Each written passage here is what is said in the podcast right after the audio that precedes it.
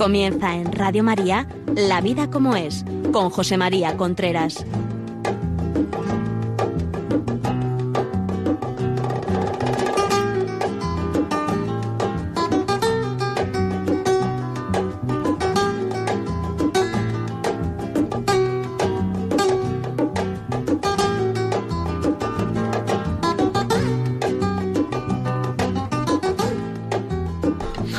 Amigos, buenos días. Aquí estamos nuevamente en La Vida como es, el programa que semanalmente llega a ustedes a través de Radio María. Les habla José María Contreras.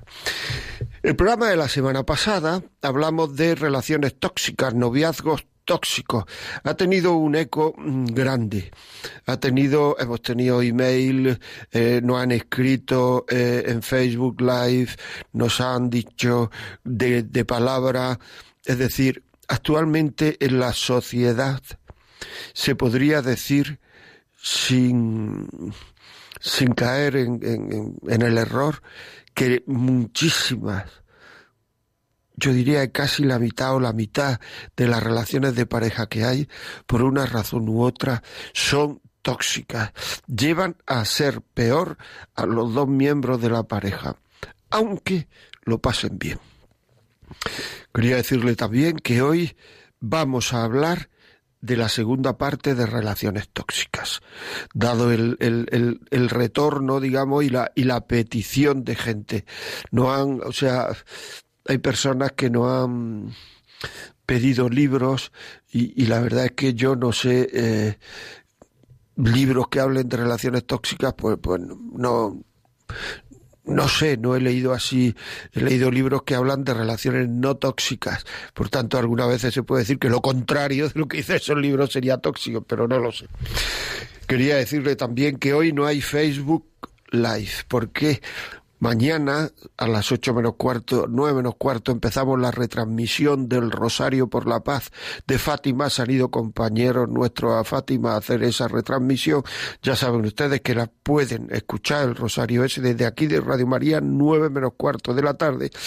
Y entonces, como hay gente allí, gente, en fin, que no podemos hacer hoy Facebook Live. Muy bien si el programa de la semana pasada piensa usted que le sirvió a alguien, que podía haber servido a alguien, pues llámenos al 91 822 80 10, 91 822 80 10 y se lo mandamos a su casa. Por otra parte, también está colgado en los podcasts de Radio María. Radio María, podcast La Vida como es, y ahí está colgado el programa. Perfecto, empezamos. Le quiero decir también y ya perdóneme tanta explicación, que el pues no sé lo que quería decir, se me ha olvidado. Ah, sí, que dada la cantidad de testimonios que había, que hubo la semana pasada y la cantidad de testimonios que se quedaron sin decir sobre noviazgos tóxicos, ayer me dijeron, por ejemplo, una oyente me decía que lo que más le sirve a ella son los testimonios. Es tremendo, ¿eh? Pero es que es así. Yo por eso le animo a dar su testimonio, porque su testimonio es vida. Son vidas. Y la vida es lo único que puede cambiar otras vidas. Entonces esos testimonios los podemos recibir desde ya. Ya pueden llamarse si quieren, 91005 94 19. 91005 94 19. Llamen, si no quieren decir su nombre, no lo digan, no digan la ciudad, no digan su nombre, lo que quieran, pero cuenten testimonios que puedan mover a otras personas y así de alguna forma uno está haciendo un bien a la sociedad. Bueno, vamos a ver. Otra forma de entrar en una relación tóxica ¿Qué es una relación tóxica? Voy a intentar no repetir lo de, lo de la semana pasada, pero alguna cosa se repetirá. Claro, una relación tóxica son aquellas relaciones en que las parejas se hacen daño o se van a hacer daño en el futuro por su forma de llevar esa relación. Es decir, una relación tóxica hace mm, que eh, eh, los dos miembros de esa relación cada vez sean peores personas. Es importante esto porque es una relación, una relación de pareja, una relación para quererse. Y en el amor está, cuando uno ama, está el que, el que uno sea mejor persona. Cada vez sea mejor persona a medida que ama, que ama más. El amor engrandece a la persona. Si realmente uno está en una relación tóxica, cada vez, cada vez los dos miembros de esa relación son peores personas. Hay una sutileza en las relaciones que no es tóxica, pero puede llegar a ser tóxica.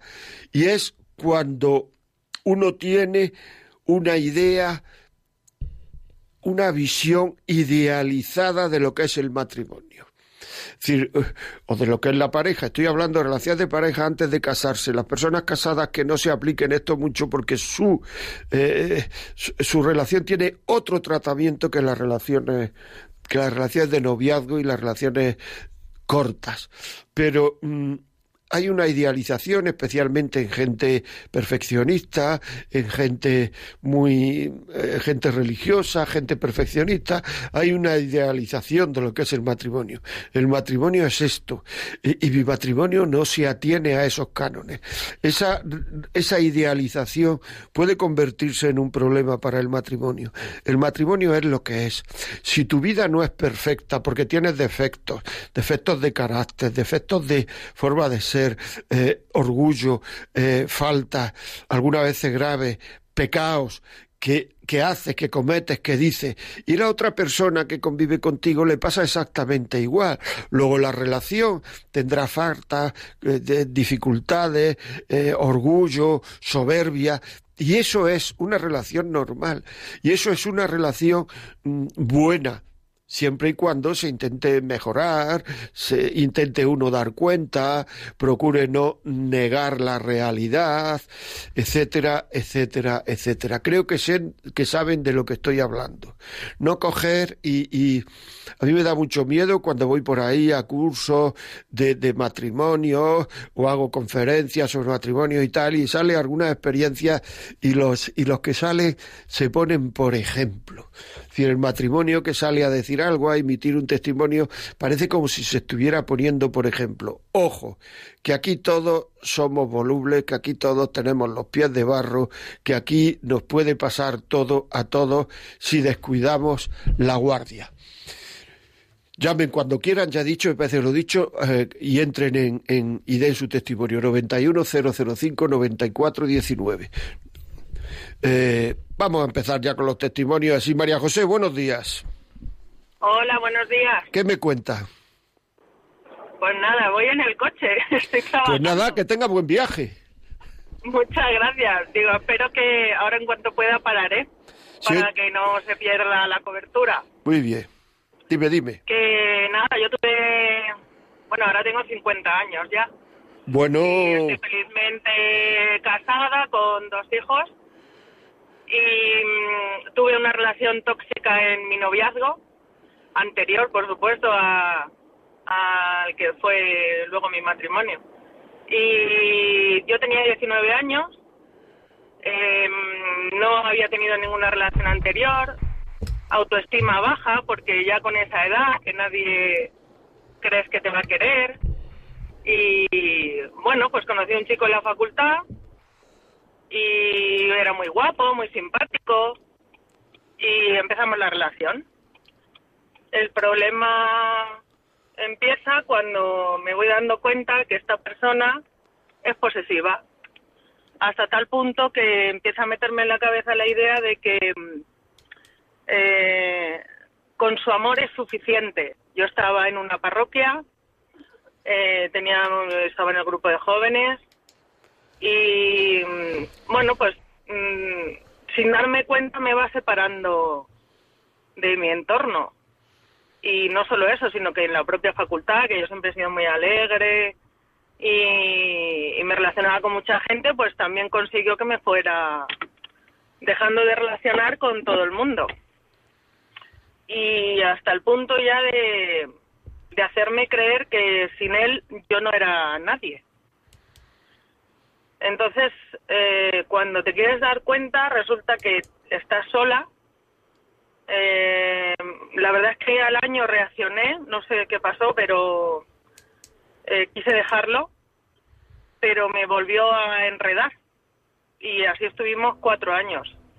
Pero la cosa llegó a tal extremo que mm, los fines de semana no nos veíamos. Nosotros nos desplazábamos a la facultad, aunque vivíamos en la misma ciudad, estaba la facultad lejos teníamos que coger el tren para llegar. Y mm, bueno, pues llegó un momento en que yo aprobaba unas asignaturas, él aprobaba otras, llegué a cambiar de especialidad de la carrera por él, aunque ahora no me arrepiento, la verdad, de haber hecho esa elección.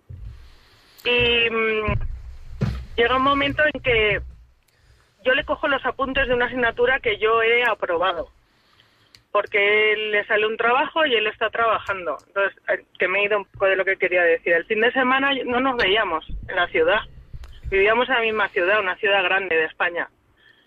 Y, y era porque estaba trabajando. Pero cuando alguna vez conseguía que nos pudiéramos ver, eh, no quería que fuéramos de la mano a ningún sitio.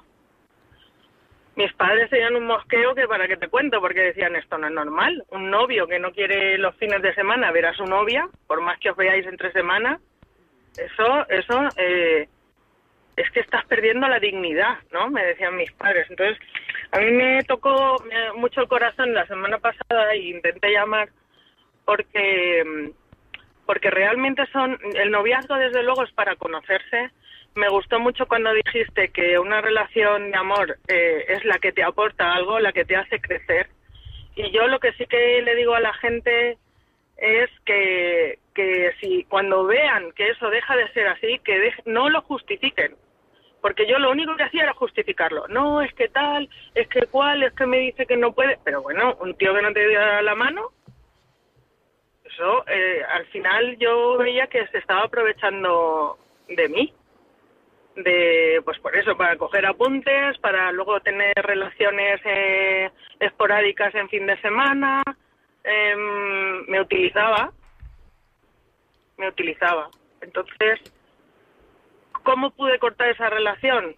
Pues porque afortunadamente mis padres cambiaron de residencia.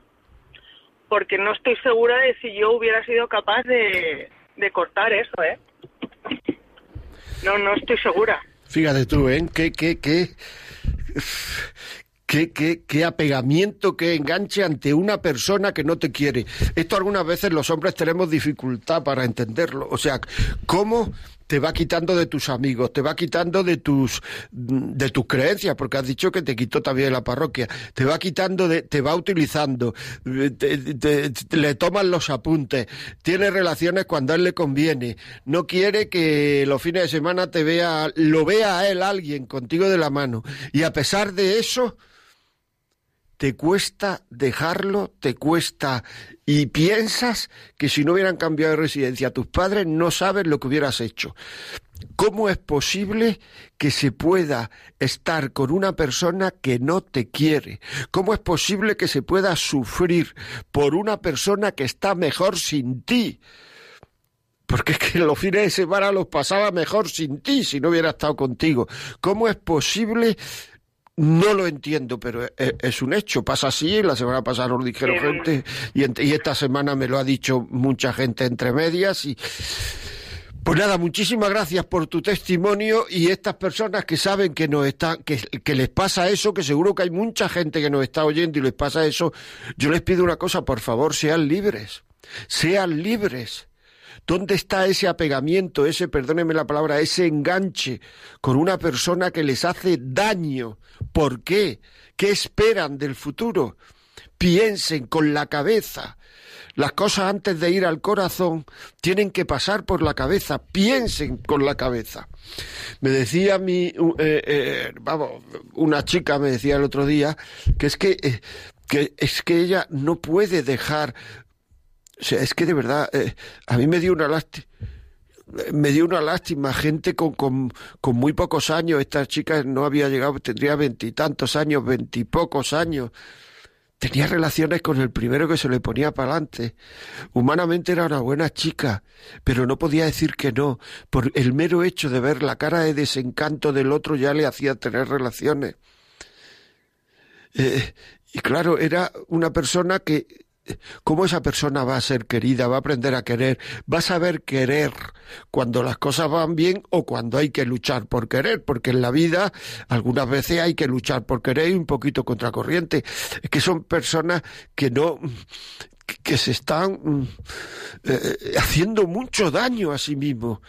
Claro, llega un momento en que ya, pues, eh, aunque, digamos, las relaciones no son lo satisfactorias que ellas quisieran desde el punto de vista del amor, porque no lo hay, pues claro, también se va generando un vicio, una dificultad, y, se va metiendo uno con muy pocos años, una especie de espiral que dice, bueno, ¿y esta, esta, esta muchachilla qué le va a pasar en el futuro? ¿Qué le va a pasar? por esta espiral tóxica en la que está. Vamos a Sevilla. Buenos días, Paloma. Dígame. Hola, buenos días. Anónima, buenos días. Dígame. Sí, hola, buenos días. Mira, pues yo mm, quería preguntarle cuando la relación tóxica es de un propio familiar como es un hermano, ¿qué, qué podrías hacer? Porque la situación ahí para mí es dificilísima porque es un hermano que, que te reprocha cosas, que tú estás ahí para ayudarle, no lo puedes no lo quieres abandonar, pero mm, te reprocha cosas a la mínima, a tus padres les reprocha mm, cosas de ahora y del pasado y no sale de ese bucle y es una situación muy complicada y ya mm, casi al límite, entonces, ¿qué podrías hacer ahí? Hombre, yo sin conocer a tu hermano no sería, digamos, un buen profesional. Si, si, si te digo algo, yo diría bueno, que explicaras con detalle la situación en un centro de orientación familiar, que eso entrando centros de orientación familiar, diócesis de Sevilla, eh, eh, seguro que, que, salen y puedes ir, explicaras la situación con detalle y que ellos te aconsejaran. Es decir, porque claro, yo es que a tu hermano no sé nada ahora mismo, me has dicho que reprocha, reprocha, pero no sé nada. Entonces, dando más detalles a esta gente con, con eh, que procuren si acaso conocer a tu hermano, porque vamos, está claro que tu hermano tiene un problema, o sea, lo que tenéis que hacer es no acusaros vosotros. La acusación proviene siempre de un condicional o casi siempre. Si hubiéramos hecho antes, si hubiéramos hecho esto, si hubiéramos hecho, no vale para nada. Sí, claro, Eso no vale absolutamente para nada, porque para, para, digamos, eso es echarse la culpa continuadamente. Y para tener culpa. ocurre, pero durante, vamos, durante toda la vida, mm, pues mi hermana es reprochándole a mi madre y a nosotros, mm, pues eso, que no has hecho esto por mí, no me has dejado ir a este sitio, o esto me, me fastidió, cosas así de, de la vida y, claro no sale de ese de ese momento siempre siempre te lo está reprochando. Y claro ya mm, a ella le dice ve algún sitio ve algún sitio que te que te orienten ve y ella dice que no que o espera un milagro o no o no quiere ir a ningún sitio. Entonces mm, nosotros desde la perspectiva nuestra familiar es que mm, no sabemos qué hacer porque ella tampoco quiere ir a ningún sitio y no la podemos obligar porque es mayor de edad. Entonces, es que es una pues mira, algunas veces no sé, a lo mejor a través de un amigo, de un familiar que, que tenga sobre ella una cierta ascendencia, o un amigo o, o, una amiga, hablar vosotros con esa amiga, esto me ha dado resultado algunas veces, y si realmente no se puede hacer nada así objetiva y realmente, pues habrá que tener la humildad de aceptar que no se le puede ayudar a tu hermano o a tu hermana, que no ahora mismo no me acuerdo que. Eh, eh, habrá que aceptar humildemente, no se puede hacer nada, pero siempre habrá algún familiar, algún amigo que tenga un cierto ascendiente y le pueda decir, mira, te veo esto, te veo lo otro, me parece que... y, podáis ayudarle. Muchísimas gracias. Esto es otro. Gracias, muchas gracias. Gracias a ti. Esto es un problema también muy normal, muy común, muy muy frecuente. Hay que ver eh, muchas veces las personas que necesitamos ayuda somos las últimas que, nos damos cuenta que necesitamos ayuda. ¿Por qué? Pues no lo sé, por, por mantener nuestro estatus, porque no queremos cambiar, por no querer darle la razón. O sea, por, porque si, si, si pido ayuda ya le doy la razón a mis padres, a mi hermano, a mi marido, a mi mujer. Y entonces estamos sufriendo toda la vida y haciendo sufrir sufriendo y haciendo sufrir por no tener un detalle de humildad de decir, vale, quiero que me ayude. Qué barbaridad, ¿eh? O sea, preferimos estar toda la vida sufriendo y haciendo sufrir antes de decir eso. Qué falta de sentido común. Eh, Manuela, buenos días. Manuela. Sí, buenos días. Mire usted, yo quiero, igual que la, que la chica esta que ha estado, es de, es de un familiar, pero un familiar, imagínese, tu propia hija. La ves, yo ya no sé, soy católica practicante y muy creyente porque me ha hecho muchísima ayuda y yo todo, todo se lo pido a Dios. Pero ya esto yo digo, ya estoy harta de decirle, Dios mío, como, como a San Pablo, ¿cuándo, ¿cuándo van a volver mis hijas y mi hijo?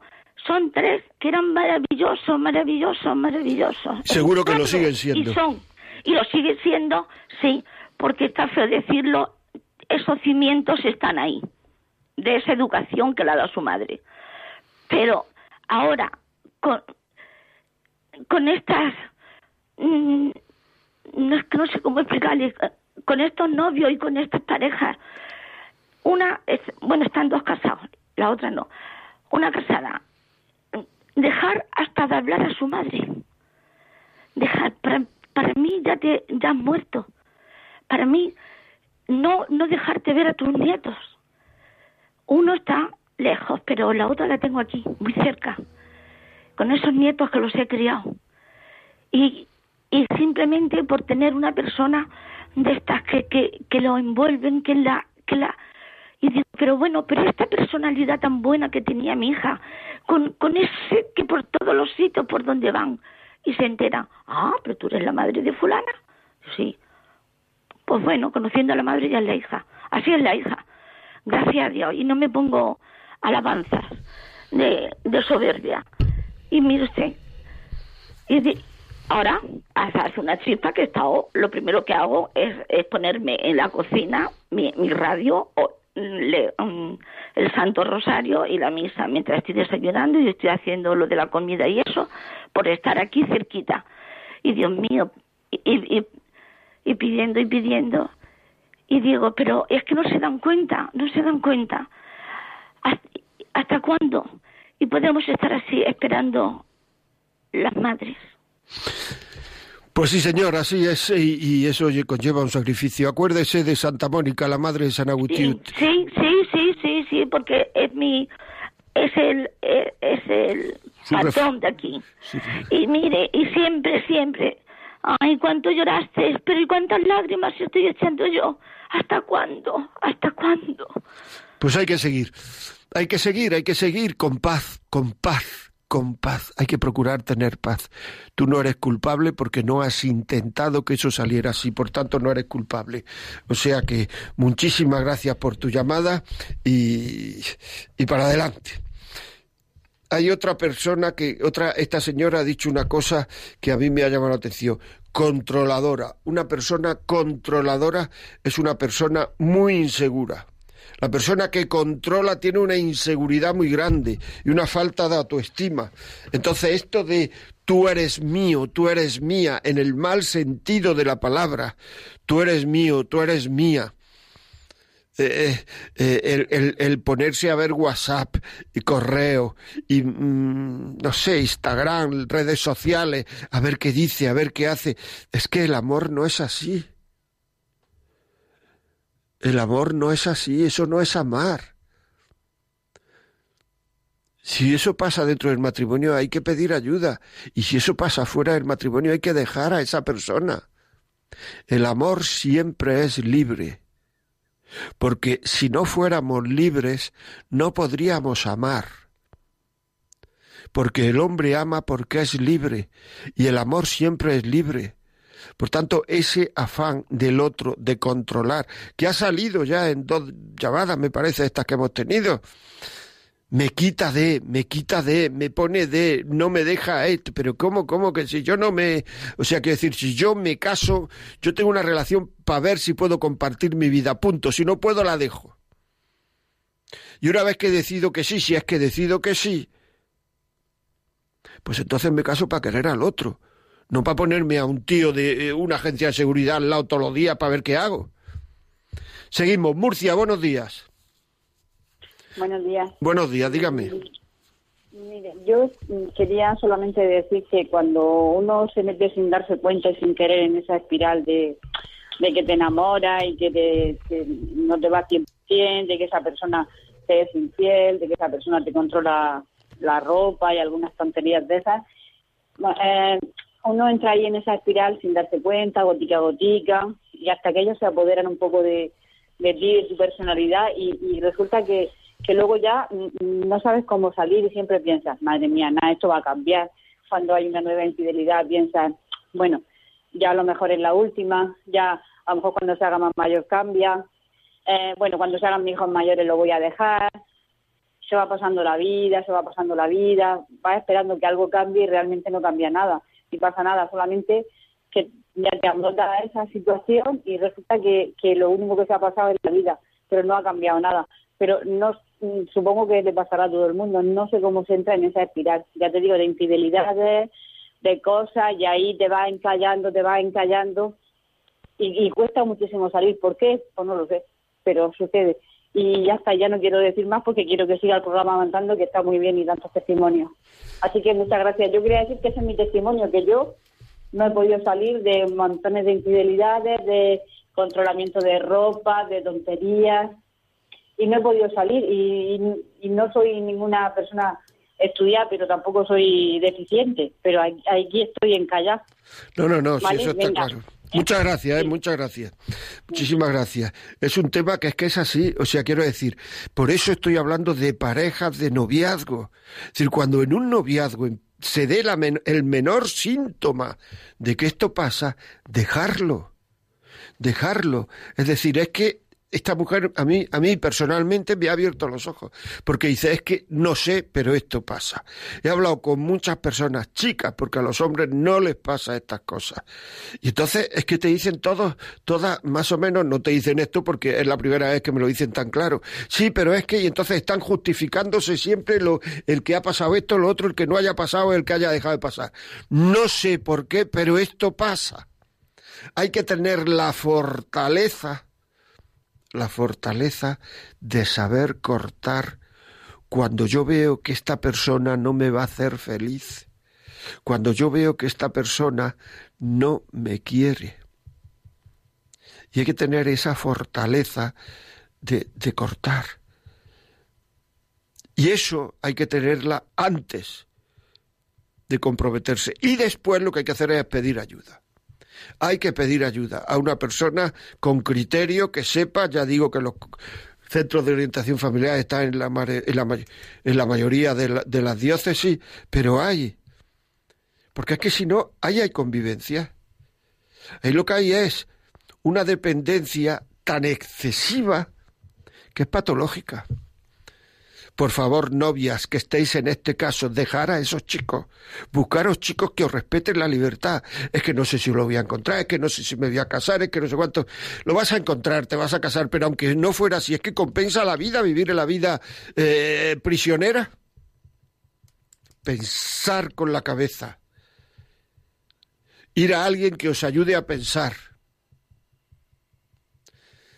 por favor, de verdad, porque es que es hacer, o sea, ser honesto es esencial. Y cuando estás con una persona que no es honesta ahora, no lo va a ser tampoco en el matrimonio. Si es que es el gran error, es que lo cambiaré, que aquí no se cambia.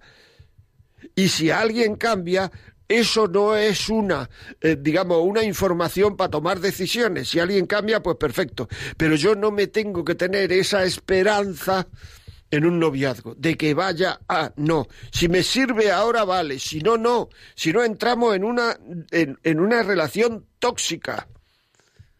Estamos en una relación tóxica. No intentar cambiar a la pareja. En el momento en que se intenta cambiar a la pareja, podemos entrar con mucha facilidad en una relación tóxica. Otra cosa es que él, ella cambien por amor, pero intentar cambiar empieza la toxicidad. Solamente por amor el otro puede cambiar, pero si no ha cambiado en, los primeros meses y no se le ve síntomas de cambio, a dejarlo. Tengamos sentido común. Porque esto de que voy a cambiar, que no que eso que te molesta son cosas de carácter. Y el carácter, por si uno lucha, puede mejorar. Y si uno no lucha, pues empeora. Y uno no va a estar toda la vida eh, eh, eh, mejorando, mejorando, mejorando, porque es que la lucha algunas veces tiene sus bajones. Es que es así. Pero el carácter no se puede cambiar. El temperamento no se puede cambiar. porque siempre sale lo que hay, y esto es así. Tenerife, buenos días.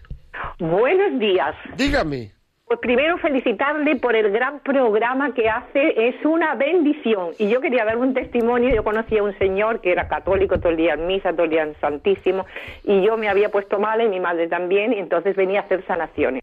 Y un día me dijo, que ahí me quedé impactada, que no le podía dejar nunca, porque yo no me iba a curar nunca si él no me sanaba.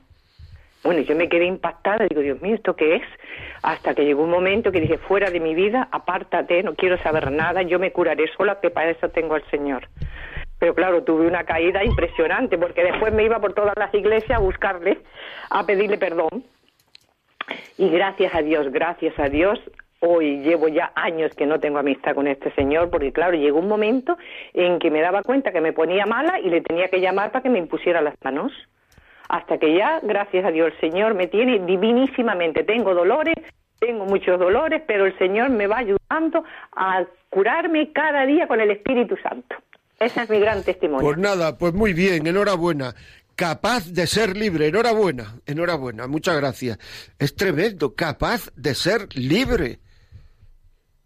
¿Qué hay que ver, de verdad. Y luego iba no es meterme con usted, entiéndame María, iba por todas las iglesias, o sea, ¿qué es lo que hace perseguir a una persona que me está haciendo daño? Pensar eso, ¿qué es lo que hace perseguir a una persona que me está haciendo daño? ¿Cómo es posible eso? ¿Por qué hago esto? A ver si conseguimos que alguien me explique cómo, cómo qué racionalización tiene eh, eh, este tema, cómo lo racionalizo yo para decir cómo puedo hacer eso ir persiguiendo, ir echando de menos, ir a una persona que me hace daño. Navarra, buenos días. Buenos días. Dígame. Buenos días. Sí, buenos días, dígame. Que, que yo tomaba un testimonio de lo que la madre dijo que su hija no le hablaba. Sí, muy bien. Yo tengo un hijo que tiene un año que no me habla. Pero ¿sabe de qué me he agarrado yo? De Dios y de la Virgen. Pero yo no lloro. Yo solo le imploro a Dios que algún día Él va a cambiar que Dios le va a poner un corazón de carne y un corazón de amor, pero que no llore, porque llorar es peor. Mejor es vivir, ella tendrá a su esposo al lado, que es lo que yo tengo, a mi esposo al lado, porque no, no le habla ni a mí ni a él. Un año tiene que no nos habla. Pero yo solo le pido a Dios que Él va a cambiar algún día. Y que, va a ser, que no va a ser muy tarde, que va a cambiar. Que va a dar un vuelto a su corazón y que Él le va a tocar el corazón, mi Señor, a mí. Pero lo mejor en la vida es saber que uno los tuvo a ellos y uno los, los crió. Y están criados, ya están grandes. Él tiene cuatro niñas mujeres, son mis nietas. Yo las quiero mucho, eso sí que él me manda a las niñas a casa. Eso ya a mí me llena mucho, muchísimo. Saber que mis niñas vienen a mi casa. Entonces yo lo único que hago es pedir a Dios para que cambie. Porque no solamente conmigo, con todos sus hermanos, con todas. Él no le habla a nadie de la familia, pero yo sé que algún día va a cambiar, ni a su padre. Él es él y ya está, porque el orgullo le puede más. Y cuando la persona es muy orgullosa, no va bien en la vida. Lo digo por mí, o sea, yo lo hablo por experiencia mía misma. Cuando yo era una cría muy pequeña, yo era muy orgullosa. Era yo, yo y yo, nada más que yo. Y eso no es bueno en la vida. Pero ahora le doy gracias a Dios que he conocido el camino del Señor y soy una mujer muy humilde. Y eso es lo que a mí me lleva, que yo sé que mi hija algún día va a cambiar. Y yo lo felicito por el programa que usted hace, que es un programa muy bonito y muy interesante. Porque ahí sabemos, aprendemos muchas cosas que no sabemos. Y con usted la estamos aprendiendo. Muchas gracias, muchas gracias. No me ponga colorado, no me ponga colorado. Vale, vale, vale. muchas gracias. que, la señora que no llore, que pida a Dios y a la Virgen que él, que su hija va, va a dar el brazo a torcer algún día. Tranquilito, que no tenemos que llorar que el Señor nos da la fuerza y la fortaleza cada día para levantarnos. Y ya está. Muchísimas gracias, Navarra, muchísimas gracias desde Navarra. Menospreciar al otro de forma habitual. Entre llamada y llamada estoy intentando decir algunas cosas que indican que puede haber una relación tóxica. Tener miedo a hablar porque probablemente mi pareja me va a pegar un corte. Tener miedo a hablar con amigos porque probablemente me va a dejar en ridículo y me va a decir que no sé de lo que estoy hablando. Todo eso, en el fondo, es falta de respeto. Eso indica una superioridad de, eh, utilización de tu persona. Pero hay que saber que la persona que hace eso, la persona que hace eso, tiene heridas interiores. Es una persona con falta de autoestima y tiene que estar reafirmándose continuamente. Y una forma de reafirmarse es abajándote a ti. Abajándote a ti, bajándote a ti. Por favor, lo que ha dicho esta señora, lo que hace, lo que hace sufrir el orgullo. Bueno, ya lo que hace sufrir. O sea, ya desde Adán y Eva, desde Adán y Eva, ¿quién como Dios? Eso digo yo, a comer manzana. Y aquí estamos. Aquí estamos, a comer manzana y aquí estamos. Continuamos. Si quieren ponernos un email, porque a lo mejor no quieren salir por, por la radio lo que sea, la vida como es, arroba radiomaria.es. Enrique, buenos días. Málaga. Buenos días, buenos días, padre. Ave María Purísima. Sin pecado concebida, pero soy más padre de tres hijos. perdón, perdón, perdón. Nada, dígame. Vale, pues, pero me, me, sale, me sale, perdón. Es verdad que lo ha dicho varias veces, es verdad que la he repetido. Venga, ánimo. Eh, pues lo primero que quiero decir antes de todo es que un corazón contrito y humillado, Señor, tú no lo desprecias. Y otra cosilla es que un, eh, hay más alegría en el cielo por un pecador convertido que por cien justos, ¿correcto? Correcto. Porque padre, mi vida ha sido muy, muy pecaminosa, me he equivocado muchísimas veces, yo solamente tenía una novia, con la cual a día de hoy tengo que decir que estoy casado, tenemos dos niños, ella ha aguantado lo que no está escrito, padre, pero gracias a Dios yo he tenido una abuela y una bisabuela que me han educado en la fe de Dios, entonces, como decía antes una señora, los pilares estaban bien puestos. Ella ha tenido paciencia, estas situaciones no se suelen dar, no quiero alentar a las personas que lo están pasando mal, como usted dice, que aguanten ni la más mínima pero mi mujer ha sabido perdonarme, ha sabido aguantar. Yo, padre, tuve un problema con las adicciones, estuve en Proyecto Hombre. Gracias a Dios, gracias a Dios dejé, lo dejé todo, pero no por Proyecto Hombre en ese momento, sino más adelante por gracia de Dios. Hoy en día no fumo ni tabaco, padre, ni tabaco. Eh, lo he dejado todo, ni adicto a la cerveza ni a nada. Tenemos dos niños, tengo dos trabajos, trabajo 13 horas y media al día.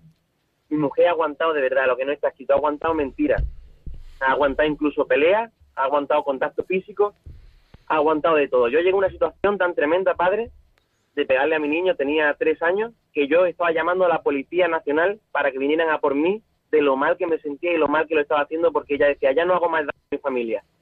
Porque yo no era así, pero estaba tan enganchado a los porros, padre, que mi cabeza no, no funcionaba bien. Entonces puse pie en pared y dije, ya se acabó. O me lleva la, la policía o, o, llamo yo mismo para que me lleven, porque ya no quiero hacer más daño a mi familia o lo dejo. Entonces, gracias a Dios, mi mujer aguantó. No sé si a, a, día de hoy se lo agradezco. En aquel momento se lo echaba en cara porque decía, tú tienes que dejar que me lleven. Ella no quería. Pero bueno, a día de hoy estamos muy bien. Vamos a misa, estamos en el camino neocatecumenal. He contado mi testimonio ya muchas veces. Estamos agarrados de la mano de Cristo, de la Virgen María, del Rosario, continuamente. Escucho Radio María todos los días nada más despertarnos ya estoy poniendo a, a mi niño Manuel Bonilla para alabar al Señor y, que, y tocamos con la guitarra. Eh, también estuve en la renovación carismática. Es decir, es una pasada cómo el Señor puede tocar y transformar la vida. Es una pasada. Es una pasada, padre. Entonces yo Pues estoy muchísimas este gracias. Muchísimas gracias por tu testimonio, porque seguro que anima a mucha gente que le falta esperanza. Pero hay una cosa con la que no estoy de acuerdo, que es compadre. O sea, en el sentido de sacerdote, que te he dicho que soy padre de tres hijos, estoy de broma, ¿eh? Perdón, perdón, perdón. Como lo has dicho varias veces, oye, enhorabuena, de verdad, procura decirlo por ahí a todo el que pueda, porque es verdad, es que es verdad. Es decir, es que es así. Yo para pasar eso he tenido, es decir, los primeros días de moda, la primera semana, tenía, no pude ni casi ni ver a mi familia, me tenía que ir a la calle, ya darme con cabezazo contra la pared, lo que hiciera falta. Pero mi familia ya no iba a sufrir más. Entonces he tenido que hacer, este, tengo los nudillos rotos de mis manos, muchas veces lo enseño y digo esto por, por tal, decir, por tal de no fumar, por tal de cambiar de vida, como si me tengo que amputar una pierna. Yo llegué al punto hasta decirle a mi mujer, digo, cariño, me voy al médico ya y me hago la ligadura como se le hace esto a los, a los violadores, la ligadura de, los testículos, para que me corte toda la, hormona y ya sé como un, un eunuco y ya se me va todo lo, la agresividad y todo. Pero ella también me decía que no, entonces Dios, ella sufrió tanto y ha rezado tanto que Dios la, he escuchado, padre, y me ha tocado el corazón y yo cada vez que me acuerdo de mi pasado me pongo de rodillas, aunque estemos bien, un día cualquiera, un día de campo, y me pongo de rodillas delante de ella pensando en Dios, ¿no? No arrodillarme delante, sino el gesto, ¿no? Y llorando y pidiéndole perdón, Padre, desde, el arrepentimiento que tengo yo, y esto ya hace años, ¿no? Pero lo, lo, lo ha pasado tan mal, Padre, aunque hoy en día estemos felices, pero yo no olvido el daño que le he hecho nunca. Y ella, eso se lo tengo que pagar día a día. Y yo muero por ella, muero por ella. Trabajo 13 horas y media al día y no me pesa, como si trabajo más. Ella es una estudiante maravillosa y le tengo que decir también que yo tengo 23 años a día de hoy. Ella tiene también 23. Tenemos un niño de 5 años y otro de 7 meses. Pues muchísimas gracias por el testimonio y te voy a decir una cosa solo. Pon los mismos pilares que han puesto tu, tu abuela y tu bisabuela, me parece que has dicho. Pon los mismos pilares en tus hijos. Pon los mismos pilares en tus hijos. Es fundamental. Mucho del sufrimiento que hay ahora en la sociedad, mucho de la, de la, de, de, la dureza de vida que está pasando la gente, mucho de, de, es porque la gente no ha sido enseñada a querer. Y una persona que no ha sido enseñada a querer no puede ser feliz. Se va detrás de lo que le llama la atención en cada momento. Y si uno va detrás de lo que le llama la atención en cada momento, pues es que no es libre, porque no tiene voluntad, porque no tiene la fuerza de voluntad necesaria para ser feliz. Porque es que para ser feliz hace falta fuerza de voluntad, porque para eso somos libres. La libertad se basa en la voluntad. Las personas que no son libres, como los bebés, no tienen voluntad. Y entonces mucha gente actualmente no tiene voluntad porque es que mm, porque no han sido educados. Porque porque no se han dicho a sí mismo nunca, no se han dicho a sí mismo nunca, esto no lo voy a hacer como esto. Este hombre, gracias a Dios, gracias a su rezo, a lo de su mujer, gracias al proyecto hombre, a quien sea, este hombre ha empleado la voluntad. Y tiene 23 años, toda una vida por delante, un, un hijo de cinco. Es decir, que es que ya ha logrado vencer, pidiendo ayuda. Hay que pedir ayuda. Decía no sé quién, hay que pedir ayuda a Dios como si no hubiera nada humano. Y hay que poner todos los medios humanos como si no hubiera Dios. Y, así ya poniendo las dos balanzas bien ocupaditas. Seguimos con esto, ya saben ustedes, 910059419. 19. Lo más importante son los testimonios. Alessandra, buenos días. Hola, buenos días. Dígame. Eh, encantadísima con su programa y con el anterior testimonio. De verdad que, que es un testimonio muy, muy válido y, y yo sé que va a concienciar a mucha gente. Me alegro, me alegro, porque yo también lo creo. Sí. Bueno, mi testimonio, eh, yo sí no tuve la suerte de, yo tuve la suerte de que, de que cambié, pero yo no tuve la suerte de haberlo conocido antes, saber lo que yo tenía antes de haberme casado. Yo, yo tenía mi pareja, enamoradísima, súper joven. Bueno, tampoco tan joven, tenía ya 19 años. Bueno, tampoco tan vieja, ¿no? bueno, eh, pero en, yo no soy de acá, yo entonces en mi país, pues eh, eso era ya no estaba tan joven. ¿De dónde es, dice? Ah, de Colombia. Ah.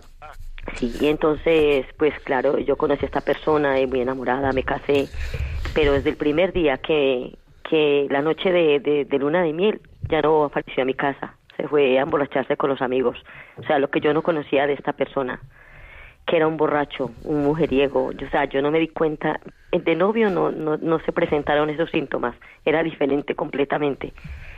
Y, y claro, acabó con mi autoestima. Mi, yo lo que quiso me maltrató físicamente no, pero psicológicamente me hizo muchísimo daño. Yo tuve mi bebé y tuve mi niña, gracias a Dios, y muy mal, he sufrido mucho, mucho, mucho, mucho. Y eh, tomé la decisión a los cuatro años ya harta de tanto de tanto porque es que acabó con la autoestima mucho mucho me acabó mucho mm, psicológicamente me pisoteó. Y yo dije ah, basta ya y por ayuda también de mi familia entonces me pude venir a España. Gracias al Señor yo sé que no fue algo bueno porque ya estaba casada y abandoné eso pero yo le he pedido mucho perdón al Señor porque soy católica, eh, soy católica y parece mentira, pero pero sí, soy católica, yo lo dejé. Y yo yo he hecho mi vida aquí y con la pareja que tengo es completamente diferente y soy muy feliz, muy feliz. Pero que se puede salir. Y si yo hubiera sabido antes de que esta persona era así, no hubiera cometido ese error de haberme casado. Bueno, pues eso, yo para arreglar su vida con ese que está ahora, yo le aconsejaría que fuera alguna persona, le explicara el caso con detalle y, y, y porque a lo mejor su matrimonio puede ser nulo porque por lo que usted me cuenta, digo, a lo mejor puede ser nulo. Entonces le podrían anular el matrimonio y, regular, regularizar su situación con la persona que tiene, que, que, que está, que está ahora. Porque eso sería muy interesante, porque por lo que me cuenta puede ser nulo el matrimonio. Por lo que me cuenta, ¿eh? O sea que... que o sea, nunca se, nunca cuidó la, la bebé, nunca, o sea, y a mí me maltrató, me maltrató en el sentido de que no, nunca me pegó, nunca, nunca levantó la mano hacia mí, pero nunca cumplió como, como esposo porque eh, estaba borracho todo el tiempo. Y, no, pero si eso es de antemano, eso ya es después del matrimonio, pero que en el momento del matrimonio eh, ese hombre no, no, no tenía la, no sé, las, puede que ese hombre no tuviera las condiciones, etcétera, para tomar una decisión de ese calibre, o puede que hubiese, eh, digamos, causas graves de su vida que no hubiera manifestado, etcétera. Usted vaya a algún sitio de algún sacerdote o alguien que entienda de esto y que la ponga en camino de cómo ver si ese matrimonio es nulo. Y si ese matrimonio ha sido nulo, quiere decir que no ha habido eh, matrimonio y puede eh, casarse con esta persona nueva que está, si, claro, si ella está soltera, o sea que sí, o si está también anulado el matrimonio. Muy bien, pues continuamos aquí con, con estas llamadas. Tenemos un email que dice cómo saber si un noviazgo ha sido tóxico o es que el marido tiene un problema, nos escribe. Pues hombre, eh, si un noviazgo ha sido tóxico se puede saber por estas cosas que estamos diciendo y por el programa anterior que lo puedes descargar de la semana pasada en, en este sitio en los podcasts. Radio María, el podcast La vida como es, y lo puedes descargar y escuchar. Pero si el marido tiene un problema, explicar a algún médico de confianza en lo que le pasa a tu marido o a algún orientador familiar para que te orienten a ver si es que tiene un problema, si es un problema o si. Yo pediría ayuda a gente del, con la cual tengo confianza eh, en su en su forma de pensar que es como la mía, en su forma de, de enfocar los problemas, que es como la mía, y ahí te lo pueden decir. Muy bien, buenos días Alicante, buenos días Pepe.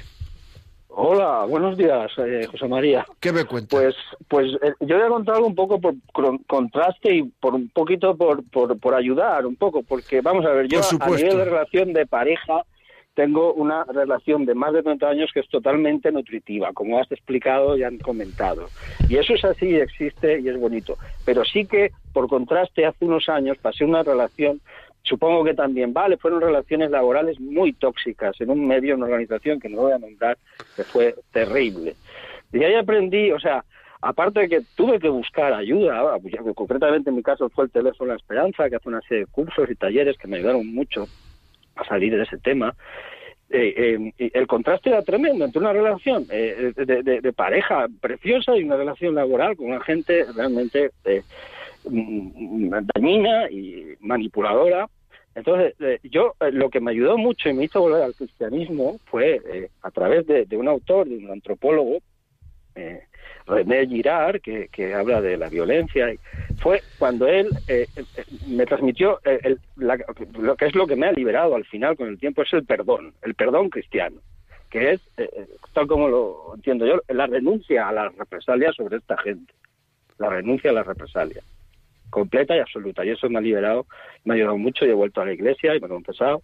Y, y, y con mi mujer estamos yendo y, y, en fin, a animar a la gente a, a coger distancia con estas personas primero, pero eso es un paso, pero el perdón, el perdón cristiano, que eso eh, Cristo es el maestro en esto, es, es, es, fundamental para luego volver a coger capacidad de amar y luego, como estoy haciendo actualmente, ayudo en la medida de lo posible y casi, casi por eso he llamado, porque me ha parecido muy interesante, ayudo a personas que están pasando por esto o han pasado.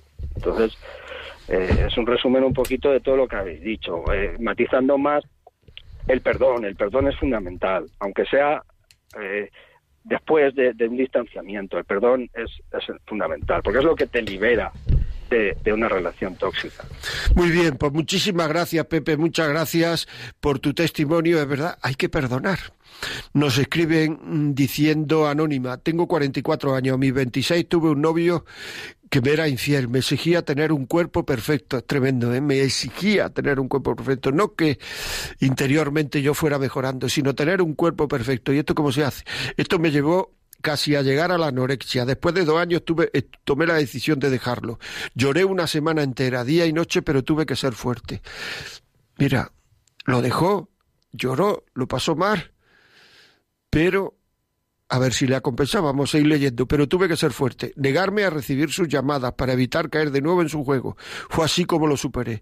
De todo esto saqué muchas cosas positivas, pues entendí cuál era el hombre que nunca quería volver a tener más a mi lado. Ahora estoy casada desde hace 15 años con un maravilloso hombre que me ayudó a superar este trauma y a sentirme amada, porque en su momento, cuando empezamos el noviazgo, yo tenía miedo de hacerle daño a él o que me hiciera daño a mí. Está en cada persona el tomar decisiones que le ayuden a crecer como persona persona. Gracias por su programa. A ti. Es un tema, es un tema, mm, es un tema este muy, muy, muy, muy, muy interesante. Hay que aprender a ser libre y algunas veces el ser libre lleva al sufrimiento, pero merece la pena. Alicante, ¿no? Clara, desde Madrid, buenos días. Hola, buenos días. Dígame. Pues decirle que, muchísimas gracias por el programa. Yo lo escucho siempre que puedo. Y, Muchas gracias. Eh, nada. Y entonces, mm, son 52 años lo que llevo casada. Eh, con 19 y 20 años te pones una venda en los ojos y no ves nada, aunque te lo estén diciendo. Y, ahora, pues nada, aquí estoy. Y cuando se ponga malo, pues tendré que ir a, a, a cuidarle pero de momento aquí estoy. No, el caso es que me da mucho apuro hablar, ¿vale? Por, por la radio. Y entonces, que la, primera persona que ha hablado tiene, o sea, es, así, te, te coartan todo, todo, todo, todo, todo, todo. No puedes recibir nada, no puedes ni hablar con tus padres, no puedes... Y además te los ponen de qué manera, yo qué sé, eh, tus tías son no sé qué, tu madre no sé cuál, en fin, procuran, no sé, no sé cómo decirle, yo creo que usted me entiende. Lo entiendo perfectamente, es decir, de alguna forma manipuladora uno va perdiendo la libertad. La van manipulando a uno, lo van manipulando, lo van metiendo por aquí, por allí, diciéndole que tiene la culpa, sentimiento de culpa, sentimiento de pena, sentimiento de, de chantaje emocional, sentimiento de que yo lo voy a pasar mal, sentimiento de que como me diga esto me puedo enfadar, sentimiento de que, y al final pues uno tiene tal lío de sentimientos en la cabeza que no sabe cómo empezar a dejar esa maraña. Y entonces, pues, pues es difícil tomar decisiones. Muy bien, amigos, seguimos, seguimos, seguimos. Eh, Paloma, es de Alicante. Muchas gracias por tu llamada, ¿eh? Muchas gracias. ¿eh? Paloma, buenos días. Sí, hola, buenos días. Pues mire, yo quería dar una palabra mm, de ayuda o de consuelo a esta madre que ha llamado porque su hijo o su hija, no sé muy bien, no recuerdo, pues no la hablaba, se había retirado de, de, ella, igualmente sus nietos. Entonces yo mm, le puedo hablar de mi experiencia. Yo también tengo un hijo pródigo y yo creo que la misión de las madres pues es esperar y rezar muchísimo por ellos y luego también pues que nos vean mm, que nos vean serenas que nos vean con paz y que nos vean con cariño eh, en cualquier circunstancia. Yo llamo a mi hijo hay veces que me coge el teléfono otras veces no me lo coge. Pues nada lo dejo un tiempo y cuando me vuelva a apetecer pues vuelvo a intentarlo. Hay veces que tengo suerte y puedo hablar o me contesta un WhatsApp pero que él sepa que yo soy su madre y, que estoy ahí, porque yo creo que ellos también en esta conducta que han adoptado, pues también tienen muchos problemas y también tienen muchos sufrimientos y un mundo laboral que es tremendo y todo eso, pues en quién lo van un poco a volcar pues yo creo que un poco las madres, ¿no? Que saben que estamos ahí y que les vamos a perdonar y ayudar en todo. Entonces, pues yo creo que el camino, desde luego, de las lágrimas y del victimismo no, no lleva a ningún sitio, no lleva a ningún sitio, absolutamente a ninguno. Que ella intente acercarse a sus nietos y le rechazan, pues más adelante otra vez, y no desistir nunca, nunca, nunca. Ser muy fiel, como el Señor lo es con todos nosotros, a pesar de nuestros pecados.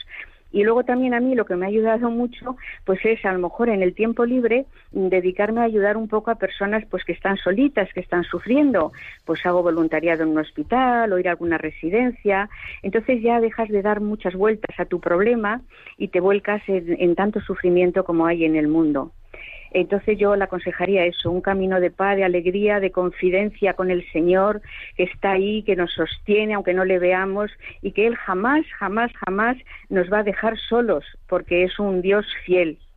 Y adelante, y mucha alegría, y mucho amor, y mucha paz, y mucho acercarse continuamente a los sacramentos y a nuestro Señor, que es que es todo, es, es lo más valioso que tenemos en la vida. Por supuesto. Pues nada más. Muy bien, pues muchísimas gracias. Eh, eh, ya tenemos que terminar porque es que eh, vamos a leer un último mensaje que es, vamos a ver, Esperanza Mirón Díaz, necesito ayuda, vivo en Sevilla, yo soy una persona tóxica, ¿quién me, me puede ayudar, por favor?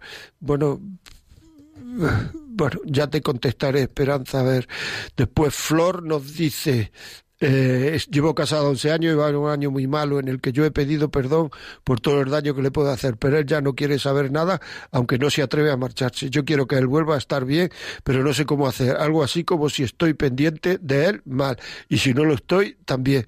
Muchas gracias por su programa. Bueno, pues también te contestaré a ti, Flor. Esperanza, Flor, lo contestaré y esto ya es que no puedo recibir ninguna llamada. Estamos ya al borde. Si este programa creen que le sirve a alguien, si este programa cree que le sirve a alguien, pídanlo, pídanlo a Radio María desde ya 91 822 80 10. A, partir de, de, esta tarde o de mañana por la mañana estará colgado en Facebook. Noviazgos tóxicos en Facebook, eh, perdón, en Facebook, en, en podcast, estará colgado en podcast. Entra en Radio María, podcast, La vida como es, y ahí estará, estará colgado.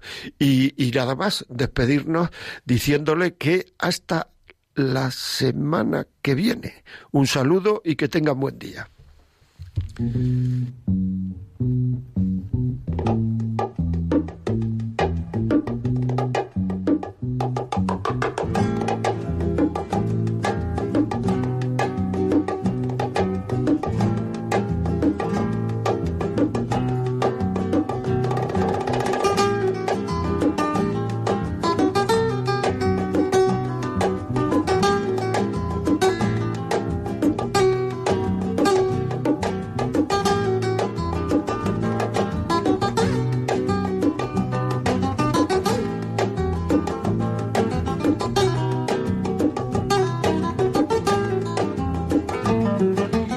Así finaliza en Radio María La Vida como es, un programa dirigido por José María Contreras.